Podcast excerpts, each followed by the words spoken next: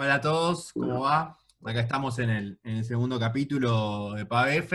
Hoy tenemos a un gran invitado. Volvemos a física, después de, creo que el segundo episodio fue el único, no me acuerdo con quién habíamos estado, pero uno de física. Ahí está, con ese mismo. Y bueno, somos Nicolás Pacheco, Matías Gastrón, y acá estamos en PABF. Gastri, ¿cómo va? ¿Cómo estás, Pache? ¿Todo bien? Sí. Tengo el honor de presentar a un gran invitado, muy solicitado en las redes sociales, así que está con nosotros acá Enzo Tagliasucci, o Tagliasucci. Eh, la forma correcta es Tagliasucci, yo por supuesto lo pronuncio mal, pero yo apellido de Tagliasucci, así que todo vale. ¿Cómo estás, Enzo? ¿Todo bien?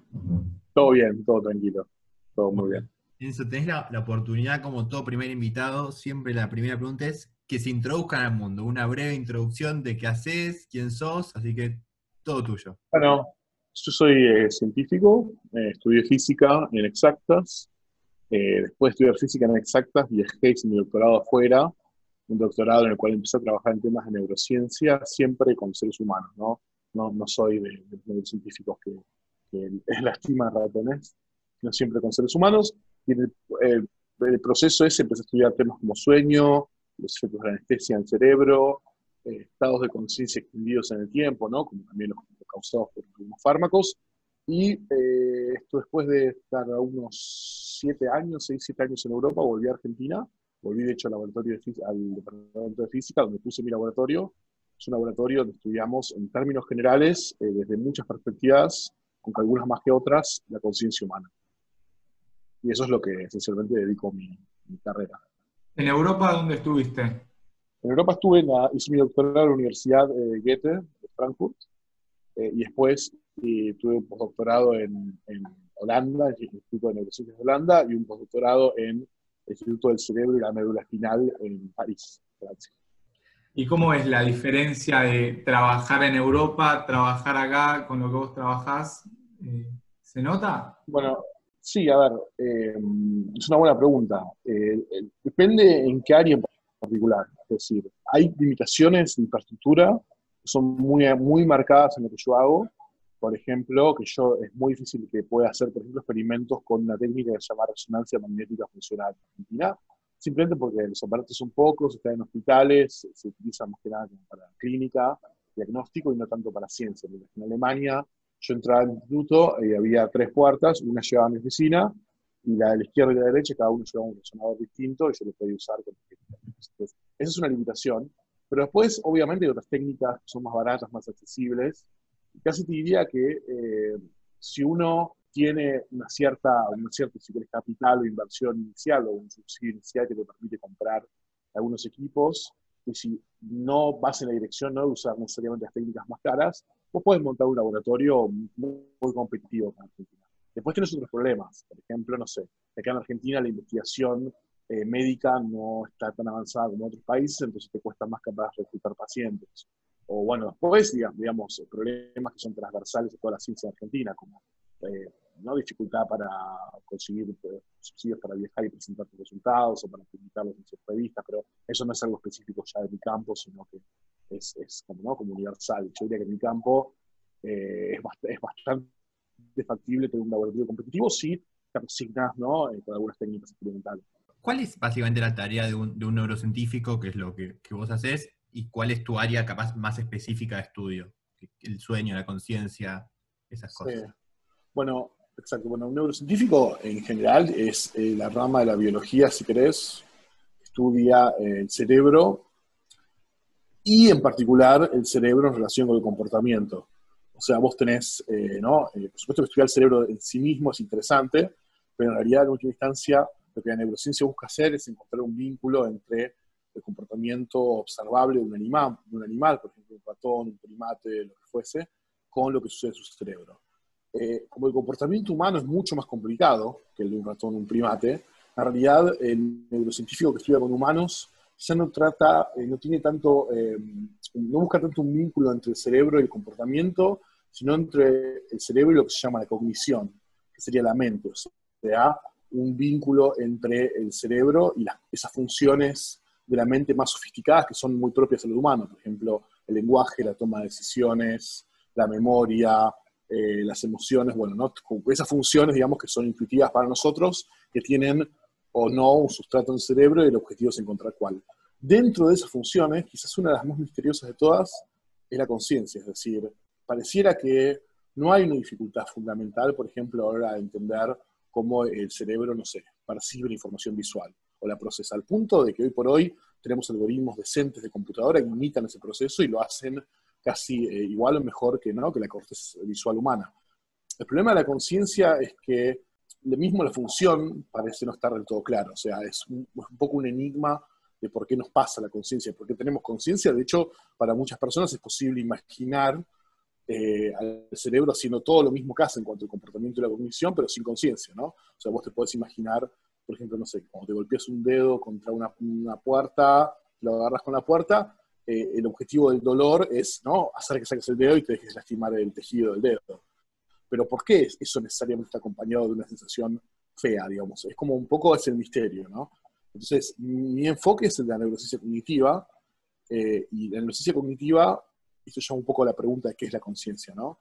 Eh, para, digamos, para la forma que yo tengo de ver la conciencia, la conciencia es la disponibilidad global de la información en el cerebro. Es decir, no hay una diferencia entre ser consciente de, una sensación, desde mi, posición teórica y casi filosófica, no hay una diferencia entre eso y el hecho de que la información sea disponible en el cerebro para circuitos que se encargan, por ejemplo, de reportarla o de tomar decisiones al respecto, de recordarla. Si la información eh, está disponible únicamente para parte de esos circuitos, puede que no parezca de forma consciente. Pero si está disponible globalmente, inevitablemente aparece en la conciencia yo creo que la conciencia es eso, o sea, creo que e, eso es básicamente la, respuesta científica a qué es la conciencia. Después, la pregunta que es realmente difícil es por qué esa, eso está asociado a sensaciones subjetivas, digamos, de dónde surgen y por qué nos parece que tenemos esas sensaciones que parecen tan distintas a todo lo que ocurre en el resto del mundo, ¿no? Digamos, son propiedades que no parecen estar en el resto de la materia, porque son propiedades que le, parece, le parecen la materia en primera persona, ¿no? Las, sentimos, no, decimos, no creemos que una silla sienta cosas, pero nosotros sentimos cosas. Entonces hay algo aparentemente que explicar, ¿no? que, es obviamente difícil. ¿Y qué técnicas se usan para, estudiar la conciencia, que decís que es subjetiva en algún caso? ¿Cómo, ¿Cómo llegas a estudiar eso? O sea, ¿qué técnicas se usan? Exacto. Bueno, ahí, ahí, es muy interesante tu pregunta porque hay dos, eh, hay, eh, dos dominios completamente diferentes o principio disociados que uno puede eh, pensar. Por un lado, tenés las técnicas que son las que, las que, las que salen plata, ¿no? Digamos, las técnicas, la tecnología para examinar el cerebro, ¿no? Y ahí tenés técnicas que son, por ejemplo, la resonancia magnética, que mide de uh, forma muy detallada en el espacio cómo aumenta o disminuye el flujo sanguíneo, que, ¿no? que eso a su vez está correlacionado con la actividad de las neuronas. Tenés, tenés técnicas como las que usamos en el laboratorio, donde medimos actividad eléctrica sobre el cuero cabelludo, que se llama electroencefalografía, y eso lo puedes combinar eh, con otras cosas para incluso inferir las fuentes, ¿no? los dipolos que están adentro del cerebro, eh, cómo están distribuidos tridimensionalmente para generar ¿no? ese campo, esas, corrientes sobre el cuero cabelludo. Tienes un montón de técnicas, digamos, eh, sobre todo en humanos que buscan medir algo sobre el cerebro sin abrir el cerebro, sin abrir el cráneo, ¿no? que, en, ratones o en otros modelos animales, éticamente, obviamente, tenés como más más eh, maniobra, digamos, más lugar de maniobra. En humanos, obviamente, tenés que respetar los principios básicos de la ética. Eso por un lado. Pero eso no alcanza ¿no? para entrar la conciencia, porque después la pregunta es, ok, yo necesito asociar eso con algo sobre la conciencia. Y el problema es que la conciencia es que al ser un fenómeno intrínsecamente privado, casi en primera persona, em, la única forma de vincular objetivamente eh, esas mediciones del cerebro con algo que tiene que ver con la conciencia es mediante el reporte. Es decir, en última instancia vos necesitas que el sujeto experimental haga un reporte explícito de una forma u otra sobre lo que hay en su conciencia. Te diga, por ejemplo, no sé, un experimento típico es vos le mostrás al sujeto eh, imágenes eh, durante un tiempo muy, muy corto, de forma tal que a veces las imágenes la persona dice haberlas visto y es más puede decir cuál era la imagen y a veces no. Entonces son dos, dos condiciones que desde el punto de vista del estímulo son muy similares o idénticas, solo que una de ellas el sujeto reporta yo vi en la imagen y el otro, la persona reporta no la vi. Entonces vos es un contraste entre lo que vos mediste en el cerebro, una condición y la otra, pero, pero para hacer el contraste vos necesitas ese reporte. Entonces, esa es una de muchas formas, digamos. Hay muchas formas que vos podés hacer que un sujeto reporte con distintos grados de precisión las cosas que pasan en su conciencia. eh, que es muy difícil de hacer, por eso justamente que la conciencia estudia en humanos principalmente, porque eh, el resto de los animales, al carecer del lenguaje, al menos de, la sofisticación del lenguaje que tenemos nosotros, es muy difícil hacer que, ¿no? que genere un reporte verbal o, explícito sobre su conciencia.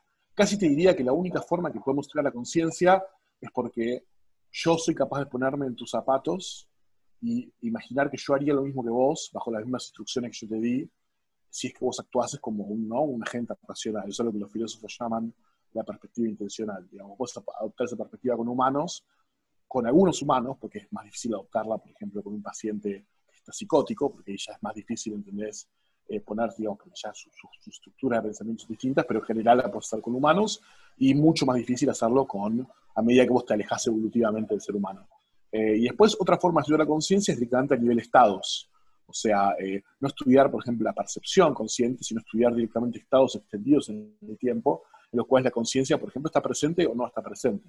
Por ejemplo, eh, no sé, comparar mediciones de, neuroimágenes en personas que están en un sueño profundo o bajo anestesia con la vigilia ordinaria, ¿no? que son dos estados muy diferentes en cuanto a la capacidad que vos tenés para, para ese contenido consciente en ellos. ¿Se podría llegar a replicar lo que una persona está soñando con una resonancia o, saber algo que una persona sueña con una resonancia? Ese trabajo ya está hecho, fue publicado hace unos años en una revista, no sé si Nature Science, no me acuerdo, pero hay un grupo de investigadores eh, japoneses que son muy buenos en hacer decoding cerebral. O sea, ellos tienen trabajos más antiguos que ese, donde vos, por ejemplo, yo te puedo mostrar una palabra, eh, y ellos con resonancia magnética y con modelos que de alguna forma invierten la forma en la que está codificada la información en las neuronas del cerebro, reconstruyen lo que vos, la palabra que vos estás leyendo o la imagen que vos estás mirando. Entonces, lo que ellos hicieron es un estudio en el cual vos no soñás únicamente, en, digamos, en el sueño profundo, sino que a veces, a veces capaz a ustedes les pasa, a alguna gente sí o no, cuando te estás quedando dormido al principio empiezas a tener como, ¿no? como imágenes. Bueno, entonces ellos lo que hicieron fue a la gente, gente que se estaba quedando dormida dentro del resonador, la despertaban eso hace que el sujeto todo bien, o sea, eso es realmente un experimento muy feo de hacer, porque la gente te, putea, digamos, ¿no? Porque es, es, una tortura, te quedas dormido, te despiertas, te quedas dormido, te despiertas. Bueno, pero cada vez que los despertaban le preguntaban qué es lo, cómo, o sea, qué, está, qué estaban pensando qué estaban soñando. Entonces, con eso entregan un modelo de aprendizaje automático y aprenden a eh, inferir ahora en general a partir de la actividad de FMRI qué tipo de contenido consciente hay. Ese trabajo está hecho, digamos. Obviamente es rudimentario, pero la prueba de concepto de que se puede hacer existe. ¿Y qué hace? ¿Se replica la imagen? ¿Se, ve la palabra?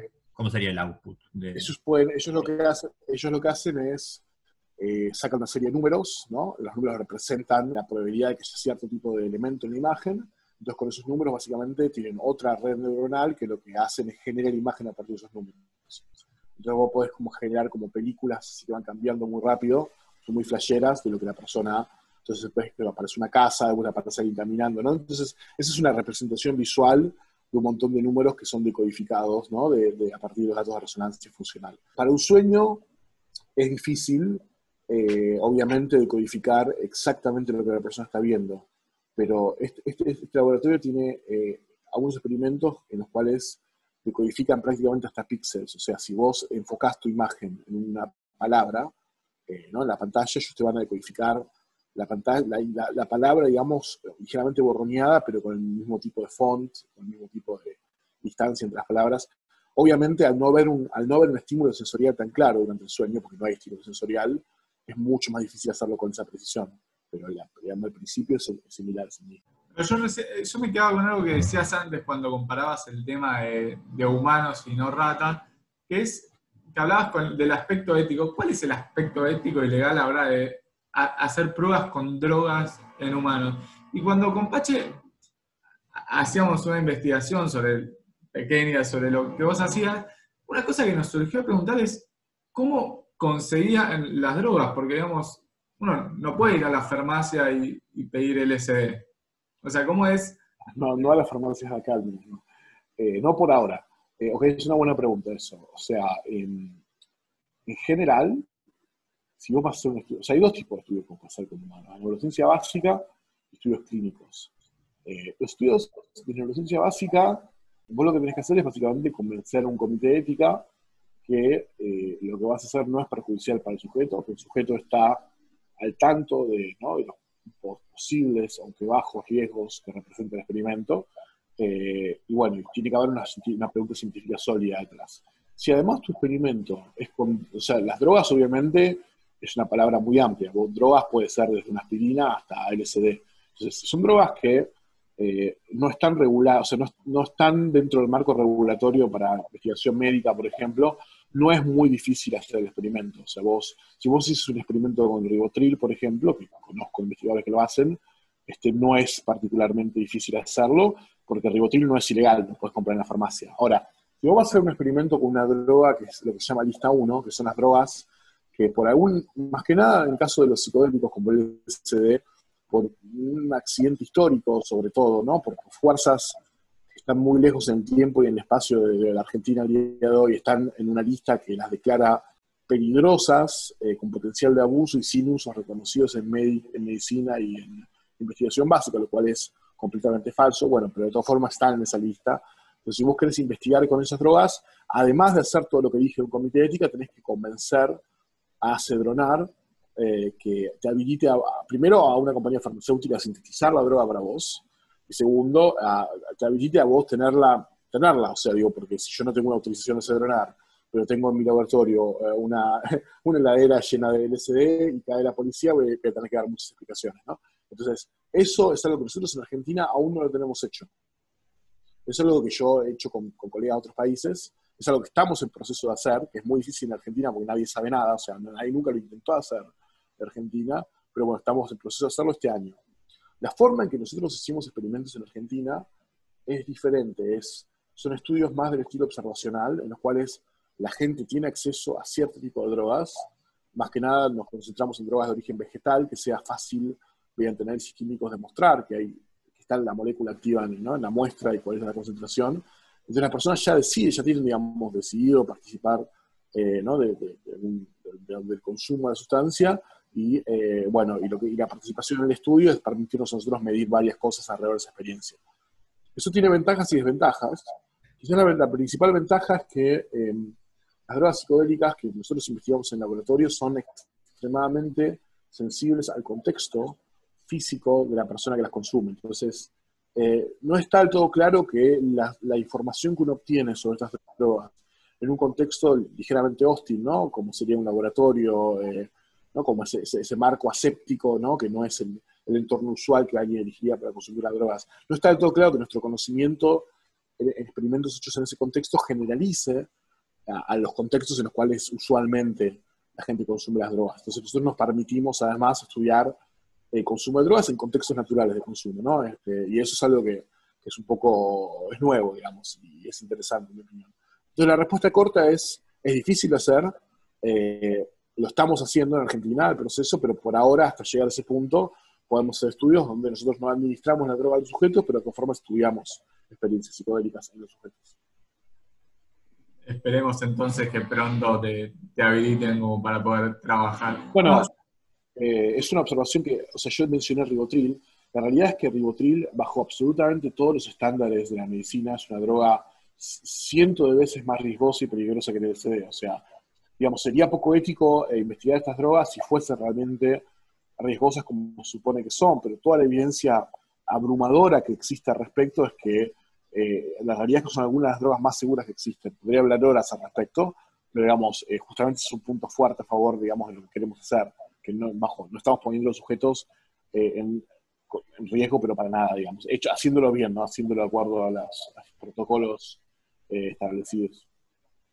Y cuando vos te referías a que no pueden ser, eh, digamos, tan medio malistas por accidente histórico, mm. que, usaste esas palabras, ¿a qué te referís con accidente histórico? Bueno, accidente histórico es la forma en la cual estas drogas entraron de forma masiva a la sociedad y a la cultura occidental. O sea, vos, si vos dibujás en el planeta un mapa de dónde están los alcaloides psicodélicos con mayor densidad en el mundo, vas a encontrar una mancha eh, digamos, de mucha intensidad en México y una mancha de mucha intensidad en Amazonas, y eso es casi todo. O sea, son drogas que son eh, originarias de América y no hay documentado un consumo histórico, cultural en Europa. O sea, la droga por excelencia de la cultura europea es el alcohol, este, punto, y algunas otras, como la morfina, más con usos médicos, pero la droga es el alcohol. En cambio, en lo que sería ¿no? la, América, la América precolombina, este, ya se utilizaban drogas como, ¿no? como hongos, ayahuasca, virola, otras, eh, otras drogas de forma muy integrada ya ¿no? en ciertas prácticas medicinales, religiosas y hasta, digamos, culturales, casi te diría que este, recreativas. Entonces, eh, si bien hay una convivencia, o sea, obviamente, ¿no? Este, la, el primer contacto entre la civilización occidental y la civilización precolombina es de, represión total, o sea, digamos, la, ¿no? los misioneros buscan reprimir constantemente los, los psicodélicos que se consumen, pero en gran medida lo logran, pero por lo tanto son desconocidos, o sea, se mantienen desconocidos en el mainstream por, por siglos. Pero en el siglo XX suceden una serie de eventos por ejemplo, uno, un evento pivotal es el libro de Aldous Huxley, ¿no? Este, Las puertas de la, percepción, que Huxley eh, consume una dosis razonable de mescalina un día de 1953 y escribe además ¿no? magistralmente su experiencia y eso obviamente desencadena mucho interés en Occidente, ¿no? Digamos, Huxley es como que hoy te diga Stephen King, eh, por decir un nombre de autor conocido, escribió sobre una experiencia X que en general no es conocida, bueno, la gente obviamente va a tener mucha curiosidad, ¿no? Y después eh, eso esencialmente hizo que eso junto con otras cosas, ¿no? Eh, se encadenó una era de oro, el estudio, una era dorada del estudio de estas drogas en psiquiatría, en psicología, es decir, durante los años 50 los psicólogos estudiaban muchísimo, eh, hoy por hoy casi diría que están estudiando más, pero en ese momento estudiaban muchísimo como posibles tratamientos para problemas psiquiátricos, por ejemplo, depresión, ansiedad, consumo de sustancias, con resultados positivos. Lo que terminó pasando es que cuando estas drogas eh, se volvieron recreativas, se interesaron en, la cultura, si querés, mainstream, fenómenos, eh, si querés, ¿no? se asocia con el movimiento hippie, pero en general es la contracultura de Estados Unidos de las décadas de los 60. La sensación es que pasaban muchas cosas y pasaba muy rápido. Es verdad que en ese momento todavía no estaba del todo claro que estas drogas no eran dañinas al, punto de que lo está hoy. Eh, son drogas que realmente prendieron muchísimo en la sociedad, o sea, realmente se masificaron muy rápido en muy poco tiempo, y además asociaron elementos de la sociedad estadounidense que no eran bien vistos por el establishment, o sea, la contracultura. Vos pensás que eh, Timothy Leary, que era un psicólogo que era básicamente como el vocero del movimiento psicodélico, en su momento lo, encanaron por tener eh, media tuca, porque digamos, era, cualquier forma de encanarlo era válido, y terminó rescatando los Weathermen, que los Weathermen es prácticamente lo más parecido que tuvieron los estadounidenses a los montoneros, o sea, para que tenés una idea. Entonces Nixon obviamente estaba brotadísimo, digamos, esta asociación entre movimientos de izquierda y psicodélicos en la administración Nixon era algo que era para ellos considerado terrible, entonces la forma ¿no? de ponerle un freno fue en el año 1970, por esta, vinculación entre los psicodélicos y la cultura, eh, legislar que justamente, la, legislación que tenemos hoy, ¿no? es una legislación en la cual pones a los psicodélicos en la misma categoría que drogas como la heroína, por ejemplo, digamos, que son drogas que, se las considera realmente nefastas, adictivas, y obviamente, si bien en ese momento ya se sabía que no eran, eh, no estaban a ese nivel eh, en cuanto a su, peligrosidad y su potencial adictivo de abuso, o, a lo largo de los años, desde los 70 hasta hoy, la evidencia abrumadora mostró que no tienen nada que ver con otras drogas que están en lista 1. O sea, digamos, la, yo me refiero a accidente histórico, me refiero a esa, ¿no? esa forma en la cual entraron de forma masiva en la sociedad, identificándose con ciertos factores que en ese momento eran considerados enemigos del, gobierno estadounidense, y bueno, y eso desencadenó previsiones que hoy sabemos que son exageradas y obsoletas, pero bueno, estamos aún luchando, ¿no?, para revertirlas. Y cuando vos decís que en Argentina no, no se avanza porque no se sabe nada, ¿te referís a nivel profesional recursos o que a nivel político no, no se a nivel, a nivel burocrático, o sea, no es, que no, es que digamos, no es que no se sabe nada en términos científicos, me refiero a que sea lo que sea que hay que hacer burocráticamente mm. para obtener una aprobación, vos pensás que eh, ¿no? estos procesos se aceitan a medida que más gente lo va haciendo. Pero si sos el primero en golpear las partes de y decir, bueno, usted hacer es, es, como que no tiene, no tiene precedentes, entonces es más difícil. a eso me refiero, digamos. La gente no, sabe porque no ha pasado en general.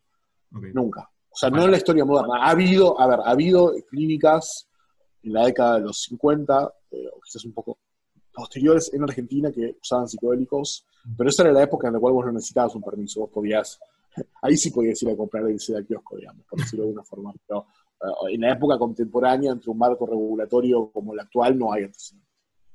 O sea, falta tener como instituciones más modernizadas, más, más dispuestas al cambio, sería más... La, realidad es que no sé si es un tema de modernización, es, inevitable, o sea, es, o sea es, natural que tome por sorpresa, digamos, un organismo, que alguien venga y adquiere una sustancia lista uno y no vos tenés que... Eh, y en cierto sentido está bien que eso pase, porque si bien para el caso de los psicodélicos son drogas que de vuelta, ¿no? Son, son muy, muy seguras, eh, está bien que exista un organismo que proteja a la gente de que alguien venga y quiera, digamos, quiero dar de heroína a, mis sujetos, digamos. En algunas cosas no está mal ser conservador, sobre todo si eh, es para proteger ¿no? la, integridad y la salud de la gente en general. Entonces, eso, eso está bien. Lo que me parece, obviamente, es que, bueno, eh, el problema es cuando ya se vuelve, digamos, excesivo y obstaculiza la investigación. Pero no me parece extraño que si vos vas a ser el primero en hacer algo que fue considerado durante décadas eh, peligroso, aún si hoy en el mundo el consenso es otro, no me parece extraño que te pidan explicaciones, digamos. En ese sentido no, no voy a decir que está mal. Solamente que, bueno, capaz la burocracia a veces es, excesiva, pero bueno, eso también es, de vuelta, es un problema transversal a todo el Estado. De vuelta, no puedes decir que es un problema de ese programa. No, no, no, obviamente. Y ahora, a ver, hablamos de las drogas, de cómo se usan y de cómo conseguirlas así legalmente, ética y aspectos legales. La pregunta sería, ¿vos en qué experimentos las usaste, onda? ¿Para qué las usaste vos? Me faltó eso, lo importante. Claro. Nosotros eh, hicimos el primer experimento, o sea, en realidad esto empezó desde antes. Empezó eh, estudiando LSD y psilocibina en Londres con, ¿no? con, este, con, con, neuroimágenes. La realidad es que un sujeto bajo una dosis considerable de un psicodélico es difícil de estudiar en el sentido tradicional de un experimento de neurociencia cognitiva. O sea, vos pensás que un experimento de neurociencia cognitiva consiste en el sujeto mientras vos registras su actividad cerebral haciendo tareas, haciendo tareas que miden su atención, su, ¿no? su, toma de decisiones, lo que fuese, pero requieren que la persona esté involucrada, ¿no? Y bajo una dosis moderada, alta un psicodélico, la persona no va a tener el foco mental necesario para hacer eso. O sea, le va a costar realmente, eh, y no va a querer, en muchas personas no lo van a querer. Entonces, la, la forma en que yo estudié el psicodélico hasta ahora es, ok, entonces, sabemos que los psicodélicos generan un estado de conciencia que es en cierta forma diferente al usual. O sea, sabemos que está caracterizado por distorsiones visuales, sensaciones alteradas somáticas, sensaciones alteradas de la identidad personal y muchas otras cosas más. Entonces, si bien es difícil estudiar eh, durante el estado psicodélico el comportamiento de las personas, vos podés medir la actividad durante el estado psicodélico y después preguntarle a la persona cómo fue su experiencia, ¿no? Posteriormente. Y después ese reporte intentar correlacionar sus distintas dimensiones con cosas que uno midió. Entonces, encontramos, digamos, cosas interesantes, por ejemplo, no sé, con, un fenómeno que se llama ilimitación oceánica, que tiene que ver con la pérdida eh, de, la, sensación de que existe una frontera entre tu cuerpo y el resto de las demás cosas, es algo que se reporta bastante bajo el estado psicodélico. Encontramos, ¿no? mediante esta, esta técnica de correlacionar reportes luego de la experiencia, encontramos que a mayor reporte de esta sensación, mayor eh, comunicación entre zonas del cerebro que no deberían comunicarse, o sea, con zonas del cerebro que se relacionan con la percepción y, eh, del, cuerpo y la construcción del sentido de, identidad individual y regiones del cerebro que se encargan de sensar y percibir el, entorno. Ese es un ejemplo, hay varios, ¿no? encontramos correlatos de los reportes de distorsiones visuales en distintas zonas del cerebro que se encargan del procesamiento visual y demás. Acá en Argentina hicimos un estudio que a mí me interesó mucho eh, la realidad es que todo lo que uno estudia de estas sustancias psicóticas hoy por hoy está de alguna forma atravesado por la idea de que pueden ser muy útiles como tratamientos para ciertos problemas psiquiátricos. Porque la realidad es que la evidencia muestra que sí, o sea, vos pensás que los tratamientos que usamos hoy para, diagnósticos como depresión, por ejemplo, no son mucho mejor, son marginalmente mejores que los que usábamos en 1950 son, muy, su efectividad está muy, muy, muy cerca del nivel placebo. Y además tienen efectos secundarios que son no deseados y además son drogas de consumo diario, ¿no? Me refiero a drogas como Prozac, la fluoxetina, paroxetina. Entonces, mejorar eso es una industria recontra millonaria y además es un salto cuantitativo en la calidad de vida de los pacientes. Entonces, la, la evidencia parece mostrar que con una única dosis de un psicodélico vos podés generar una mejora sostenida en un paciente con depresión sin tener que darle a la persona ¿no? este, todo, todos los días una droga y además con, cambios, digamos, de, mejoras mucho más grandes que con estas drogas que mencioné antes. ¿no? Entonces, la pregunta, bueno, es, primero ya es interesante de por sí. Y hoy por hoy están proliferando, esto es a lo que se viene, están proliferando farmacéuticas que se van a dedicar única y exclusivamente a producir y vender psicólicos y van a ingresar los psicólicos en, en salud mental, eso es inevitable. Entonces, la segunda pregunta es ¿por qué funcionan? Bueno, eh, hay gente, investigadores de John Hopkins, que, que, mostraron que hay cierto tipo de experiencia en particular, consciente durante los efectos agudos de la sustancia, que se asocia a mejorías en los pacientes. Y eso es una experiencia que ellos llamaron experiencia tipo místico. La palabra místico obviamente hace sonar alarmas, ¿no? Porque digo, ¿qué está diciendo esta gente? Eh, o sea, pero la realidad es que es un nombre, digamos, ¿no? Es un nombre para referir a un cierto tipo de experiencia, que obviamente históricamente se asocia, ¿no? Con el misticismo, pero yo, digamos, soy un científico, lo asocio en realidad simplemente a cierto tipo de contenidos eh, de la experiencia que para mí no tiene ninguna valoración extra natural en absoluto, simplemente una forma de experimentar el viaje. ¿no? esa forma de experimentar el viaje tiene que ver con eh, sensaciones, por ejemplo, eh, esta que te mencionaba antes, sensación de que no hay, una frontera entre tu cuerpo y las demás cosas, sensaciones de unidad con el resto del universo, con el resto del mundo, digamos, sensaciones muy fuertes de felicidad, de alegría, bueno, todo un cúmulo típico de, de indicadores. Entonces, eh, los pacientes que tienen este tipo de experiencia son los que por lejos mejoran más. Entonces, lo que nosotros estudiamos fue sujetos bajo la influencia de dimethyltryptamina, que es una droga que se, fuma, tiene un efecto psicodélico muy corto, son 15 minutos, pero muy intenso. Y es una droga que, eh, de vuelta, si la, si la consumís en un laboratorio, probablemente no, pero hecho en un consumo, en un entorno natural, ¿no? Este, casi ceremonial, tiene una, es bastante propensa a inducir este tipo de experiencias psicodélicas, eh, tipo místicas. Entonces, estudiamos con electroencefalografía a los sujetos atravesando esta experiencia y encontramos marcadores de esta experiencia y predictores además. O sea, en base al estado basal de la persona podemos predecir cuáles van a tener una experiencia más de este estilo y cuál otra. Entonces, básicamente, lo que yo me gusta pensar que hago es entender el estado de conciencia que luego es más terapéutico. Y, por ejemplo, para enfermedades como el Alzheimer, ¿tiene algo que ver esto o es por otra razón? Bueno, eso es una pregunta muy interesante.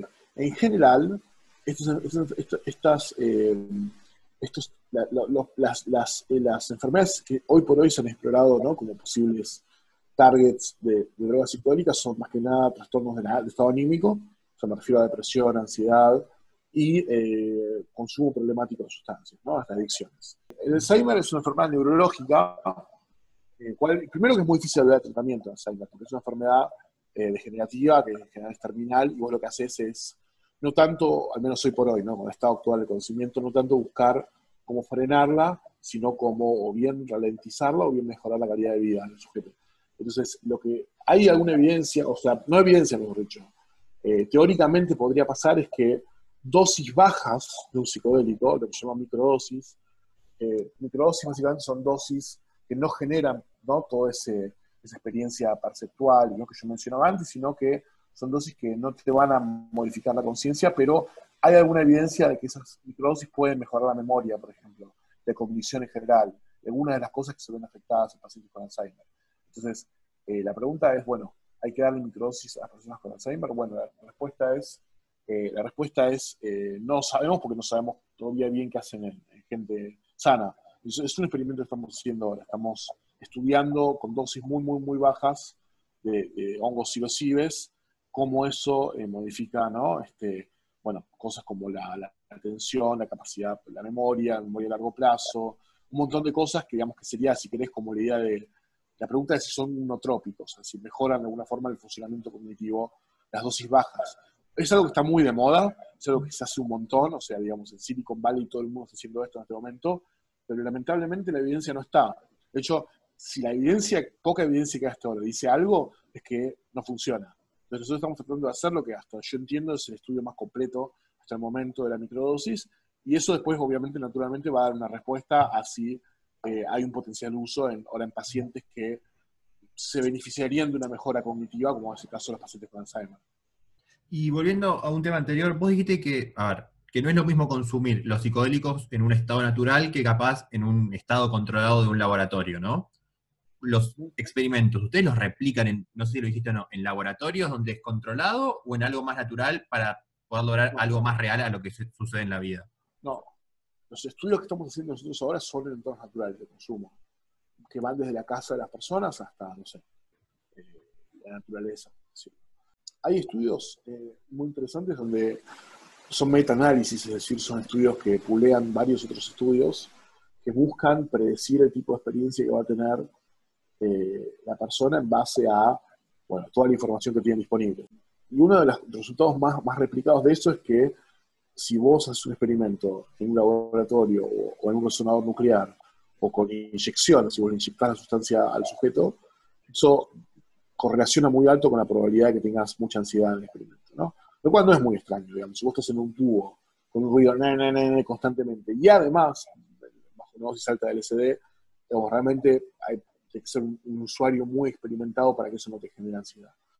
En cambio, nosotros eh, nos movemos más en un entorno que es el que la gente usaría para consumir la sustancia, incluso si nosotros no estuviésemos presentes.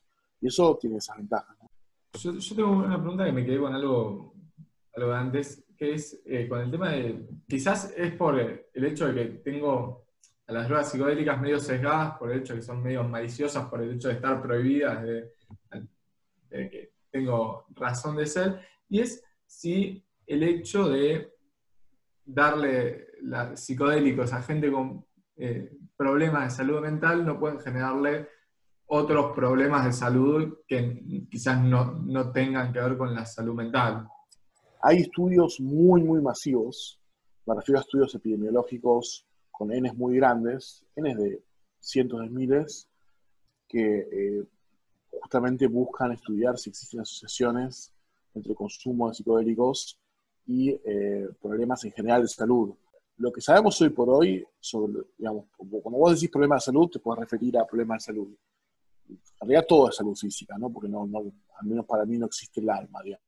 Pero en general hay una división natural que es el problema de salud física y el problema de salud mental. En cuanto a salud mental, eso se sabe eh, con toda la precisión que vos podés esperar de la ciencia médica hoy por hoy, que es mucha, que no hay un efecto negativo en la salud física de consumir ciertos psicodélicos.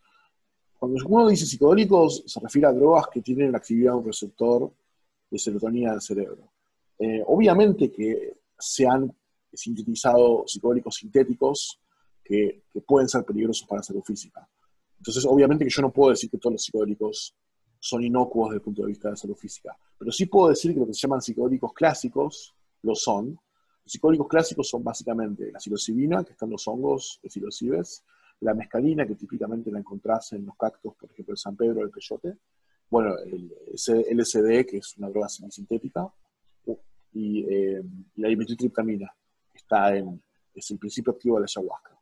Todas estas sustancias son, desde el punto de vista de la salud física, eh, inmensamente, eh, inmensamente seguras. Para que te des una idea, ¿cómo, ¿cómo medirías vos qué tan seguras desde el punto de vista, vista físico una droga? Bueno, todas las drogas tienen un umbral en el cual empiezan a ejercer sus efectos. O sea, si vos tomas una dosis muy, muy, muy baja, de las sustancias que yo dije, no va a haber ningún tipo de efecto. Llega un punto en que la, dosis es tal que empieza a tener un efecto. Y todas las drogas, además, tienen, eh, llega un punto en el cual se vuelven tóxicas, se vuelven letales. De hecho, es lo que se llama el ND50, digamos. LD50 es la dosis en la cual la mitad del el organismo que vos estás estudiando, sean ratones o personas, muere bajo esa dosis. Entonces, una medida de seguridad de una droga es la separación entre esas dosis si la separación es muy pequeña, vos no tenés margen, digamos. Una, dosis eh, activa está muy cercana a una dosis letal, entonces es muy posible, es muy factible que vos te mueras con una droga que le pasa eso. Por ejemplo, los barbitúricos, ¿no? Hablamos de las drogas que mató a Jimi Hendrix, creo que Malimor, bueno, un montón de, celebridades en los 50, los 60. Es una droga que tiene una separación muy pequeña. La separación que existe entre esas dos dosis para los psicodélicos clásicos es enorme. Es tipo 100 veces más que para el paracetamol. O sea, vos, vos tendrías muchas más chances de matarte consumiendo paracetamol que consumiendo LSD. De hecho, la dosis letal, y eso es lo que sorprende a mucha gente, el LD50, si la dosis letal de todos estos psicodélicos que yo mencioné, no se conoce el nombre, porque no hay registros médicos, o sea, en la, historia de la medicina no hay ningún solo registro de que se haya muerto de sobredosis de LSD o psilocibina. O sea, nunca pasó. Y, eso, y, no, es que la gente no lo haya intentado. ¿eh? En los 60 la gente consumía toneladas y aún así si bien hubo internaciones, si bien hubo gente que estuvo grave por consumir cantidades obscenas del SD, eh, la realidad es que todos sobrevivieron. No sabemos cuál es la separación. Seguro, si vos decís que el agua, por ejemplo, la pensás como una droga, el agua, mucha agua te puede matar, ¿no? Se llama envenenamiento por agua. Pero también el agua tiene una dosis activa, o sea, si vos tomás una gota de agua no te quita la sed, pero si tomas un vaso de agua, sí. Entonces, bajo esa, bajo esa mirada del agua, el agua es más tóxica que el LSD.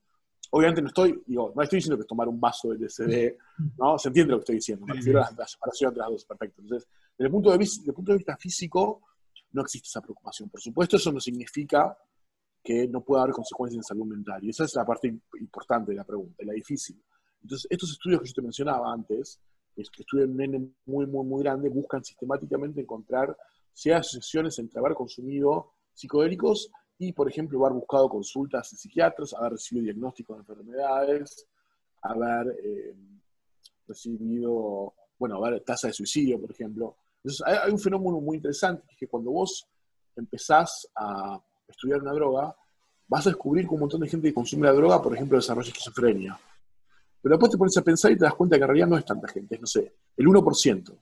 Y después te das cuenta que la incidencia de la esquizofrenia en la población general también es el 1%. Digo, muchas veces pasa que simplemente es la, gente que de todas formas hubiese desarrollado. Entonces, vos necesitas estudios con N muy grande, con un número muy grande de sujetos para demostrar si existen otras asociaciones. Bueno, estos, estos estudios se hicieron, hicieron varios, y no muestran absolutamente ninguna correlación entre efectos eh, negativos en salud mental y consumo de psicodélicos clásicos. Es más, muestra una tendencia, una significancia estadística moderada, una correlación negativa entre tasa de suicidios y haber consumido psicodélicos. O sea, que pareciera que incluso la gente que consume psicodélicos tiende a suicidarse menos que la que no. Entonces, eh, la respuesta es que la mejor evidencia que tenemos, que es muy buena, o sea, hablamos de evidencias, eh, de la clase de evidencia que vos le pedís a un fármaco nuevo para que salga al mercado, digamos, son evidencias muy sólidas, eh, no, no, no, muestran que haya ningún, ningún digamos, ninguna asociación entre entre, entre, entre, que aparezcan problemas de salud mental o sean diagnosticados y el consumo de psicodélicos. Ojo, eso no significa que los psicodélicos no tengan contraindicaciones, porque todas las drogas las tienen. Entonces, una contraindicación, eh, si bien un psicodélico no va a hacer que una persona se vuelva esquizofrénica, por ejemplo, si una persona ya es esquizofrénica, está contraindicado el uso de psicodélicos, porque es muy probable que, por ejemplo, le desate un episodio psicótico. Por eso no es lo mismo decir que una persona sana va a desarrollar esquizofrenia por haber consumido un psicodélico son cosas distintas. Todas las drogas tienen contraindicaciones, los psicodélicos no son una excepción, pero no son drogas perniciosas para una persona sana en cuanto que bueno, generen trastornos de salud mental. Eso no, no sucede. Eh, eso, bueno, imagino que por todo lo que dijiste es una área bastante interdisciplinaria en la que vos estás y me gustaría ser, por ejemplo, un ingresante a la FACU de cualquier carrera de las que sean exactas que hoy nos está escuchando. ¿Cómo, cómo es el, recorrido para ser un neurocientífico? ¿Dónde tiene que orientar su formación? Capaz me decís, si estás en computación, cambiate a física o, todo sirve o para dónde hay que encarar. Bien, es una buena pregunta. Eh, depende mucho del tipo de neurociencia que vos hacer. O sea, si vos querés hacer neurociencia, eh, no estudiar un organismo, como por ejemplo un ratón, desde el punto de vista, ¿no? Este, no sé, estudiar neurociencia un poco más clásica, ¿no? Digamos, estudiar ya redes neuronas, hacer mediciones de actividad de neuronas, hacer eh, introducciones farmacológicas, medir, ¿no? Como un poco, ¿no? Un organismo eh, animal que no es un humano.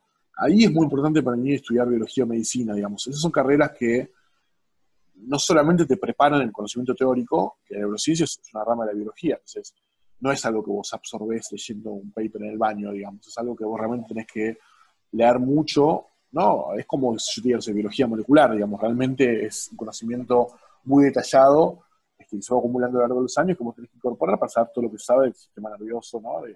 del organismo que vos querés estudiar. Pero además de eso, está toda la parte práctica, ¿no? Digamos que las, técnicas que vos aprendés para trabajar con especímenes animales y hacer esas mediciones las vas a aprender en carreras como biología o capaz medicina, pero no las vas a aprender en física o en computación, a menos que vos busques operativas ¿no? que te lleven a eso, pero en principio no las vas a tener. Entonces, si vos querés hacer ese tipo de neurociencia, me parece que es importante ¿no? Como respetar ese camino, digamos, del, biólogo, de la persona que realmente sabe la biología del asunto y sabe también cómo medir ese experimento. La neurociencia en humanos es un poco diferente, porque obviamente que es importante saber de neurociencia para estudiar humanos, ¿no? Me refiero a neurociencia desde el punto de vista biológico, pero eh, es casi como que te diría que el humano vos casi lo podés pensar como, como que toda la neurociencia que está ahí debajo es una especie de hardware, lo que en el fondo vos podrías pensar la mente como un software, como un nivel de abstracción un poco más elevado. Eso es lo que haces cuando haces ciencia cognitiva, digamos. Obviamente que te importa en la neuro, neurociencia cognitiva cómo estas funciones de la mente están implementadas en el cerebro y te importa cómo, cómo es que las neuronas, las redes neuronales terminan logrando estos comportamientos, pero en última instancia también te interesa describir eh, ¿no? como al cerebro como, ¿no? como ese conjunto de funciones, interrelaciones entre funciones. Es una forma de pensar, por ejemplo, muy afín a eh, lo que son las ciencias de la computación y muy afín a lo que es la psicología en países que no son argentinos. O sea, Argentina, la psicología, lamentablemente, si lo pienso yo, está dominada por el psicoanálisis, que es otra vertiente completamente distinta, de, ¿no? de, en mi opinión, obsoleta, de, pensar la psicología humana. Entonces vos no podés esperar eh, anotarte en psicología de la UBA y ver ciencias cognitivas, mientras que capaz en psicología de una universidad privada como Favaloro tengas una, orientación un poco más de ciencias cognitivas, digamos. Pero hay como un agujero en Argentina. O sea, la UBA no te enseña en la carrera de psicología lo que vos tienes que saber de ciencias cognitivas. Entonces, ¿qué te queda? Bueno, computación me es una excelente carrera. Este, y física, lo que tiene interesante física es que, em, primero que todo, todo físico tiene como un poco de computador, en el sentido, ¿no? De medio chabacano, digamos, lo hacemos lo mejor que podemos, pero lo, hacemos, o sea, digamos, podemos arremangarnos, yo no, no, no, no a los computadores con esto, estoy en todo caso, este, ¿no? Como proponiendo esa idea de que el físico sabe un poco de todo, y en particular sabe algo lo suficiente como, que sea como para entusiasmarse. Pero además el físico tiene, eh, aprende a lo largo de su carrera algo que es, que es único en la física, que es eh, las herramientas para entender y modelar sistemas físicos. Eh, y el cerebro es un sistema físico. O sea, la pregunta de, cuando yo hablé de la conciencia, por ejemplo, ¿no? como la, distribución de la información globalmente en el cerebro. Bueno, esa para, un físico es la pregunta de cómo un montón de neuronas pueden, eh, de forma coordinada, representar información mediante su sincronización. Eh, digamos, cuando vos lo empezás a poner en esos términos, empezás a, hacer casi a preguntas que se parecen a cómo puede ser que un montón de imanes tengan una transición de fase, ¿entendés? Digamos, eh, son como fenómenos colectivos de muchos sistemas interactuantes, que los físicos, desde el punto de vista de la mecánica estadística, tenemos muchas instituciones para trabajar. Entonces, yo creo que el físico tiene algo muy importante que es eso, y el estudio de la conciencia en particular, creo que eso es útil porque la conciencia justamente es el fenómeno colectivo global del cerebro, es, es, o sea, no es una función específica que un, capaz un computador te la puede escribir como un algoritmo, sino que es más que eso, es casi como un estado de la materia, es como una especie de forma eh, de, dinámica de un sistema de muchas partículas intelectuales. entonces yo creo que los físicos naturalmente están inclinados hacia el estudio de la conciencia, y de hecho yo no soy el único, muchos físicos que por, esto mismo que te digo terminan estudiando la conciencia. Entonces, en resumen, creo que cualquier carrera de exactas te prepara muy bien, sobre todo para la neurociencia cognitiva, capaz si vos querés estudiar organismos animales tenés que ir a biología, y que lamentablemente la carrera de psicología, si bien en los papeles debería prepararte para estudiarlo, eh, la UBA eh, tiene otra orientación que es muy diferente. Lorenzo, excelente la respuesta. Queremos terminar con una especie de, juego, juego en realidad, entre comillas, que estamos metiendo esta segunda temporada, que es el entrevistado anterior que, en este caso fue Lino Barañao, le deja una pregunta al siguiente. A vos te va a tocar y podés ir pensando hacer una pregunta. Lo que, te lo que preguntó Lino fue, si tuvieras todos los recursos necesarios, ¿qué cambiarías en exactas? Eh, en exactas. Exacto. El Lino no me deja cambiar el sistema científico en general, me tengo que limitar a este, O sea,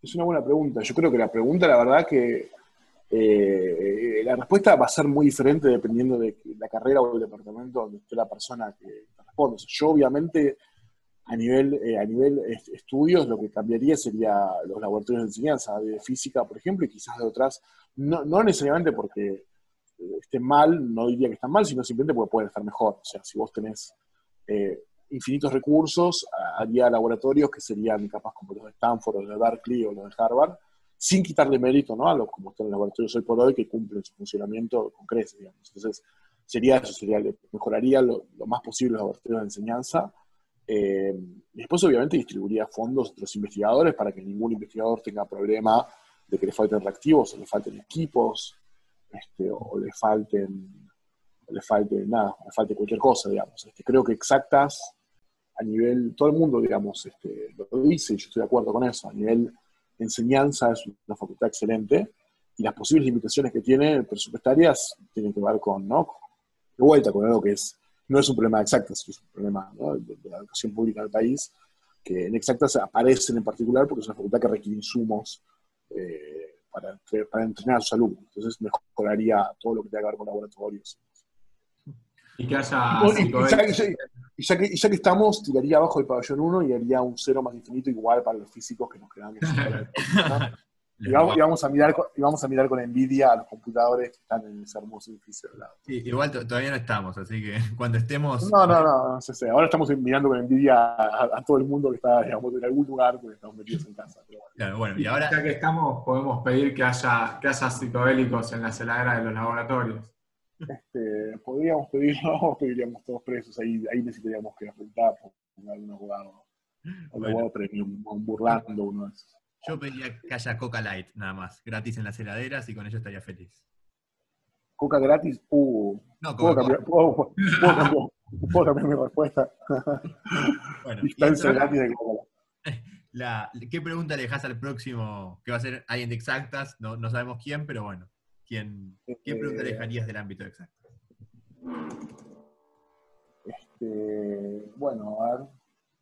Eh, déjame darme dos segundos a ver si se me ocurre un lugar común si, tuviese tipo una lámpara de ladino, ¿no? Este, a te la motivo la pregunta, porque está bueno motivarla. O sea, algo que se dice mucho en el estudio de la conciencia es que es difícil. Y alguien podría preguntar, bueno, pero ¿por qué es difícil? O sea, yo estudio física de Estados Unidos. ¿Qué te hace a vos, qué te da derecho a vos decir que estudiar la conciencia es más difícil que lo mío? Bueno, hay una respuesta a eso, que es que tal como yo lo veo, si yo que estudio la conciencia me ponen delante una lámpara, una especie de lámpara de ladino, un oráculo, y me dejan formularle preguntas eh, sobre mi disciplina, ¿no? Eh, lo que yo quiera, no sé. Imagínate eh, una pregunta sobre cómo unificar la cuántica con la relatividad o preguntas sobre mediciones en agujeros negros que hoy no podemos hacer porque, bueno, no tenemos la tecnología, lo que sea.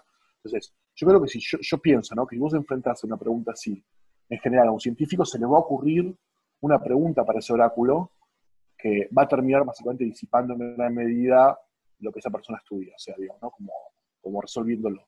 Porque el problema de la conciencia es que no, sabe, no sabemos qué preguntar. yo no sabría qué preguntarle, digamos, no, no se me ocurre del todo bien ni siquiera cómo formularle la pregunta. Entonces, capaz la, la pregunta que yo le hago al próximo invitado es justamente esa. Si tuviese delante suyo, ¿no? Un, un oráculo, una lámpara de ladino que le pueda responder cualquier cosa sobre su disciplina, ¿qué es lo que le preguntaría? Bueno, eso me gustó, la verdad estuvo buena. Y bueno, muchas gracias por venir, la verdad la rompiste me encantó, aprendí un montón y me dejaste bastante manija, así que gracias por venir. bueno, gracias a ustedes, estuvo muy lindo y bueno, si necesitan algo, eh, lo que sea, me escriben y lo, lo Bueno, eso. Abrazo. Gusto. Chao. chao.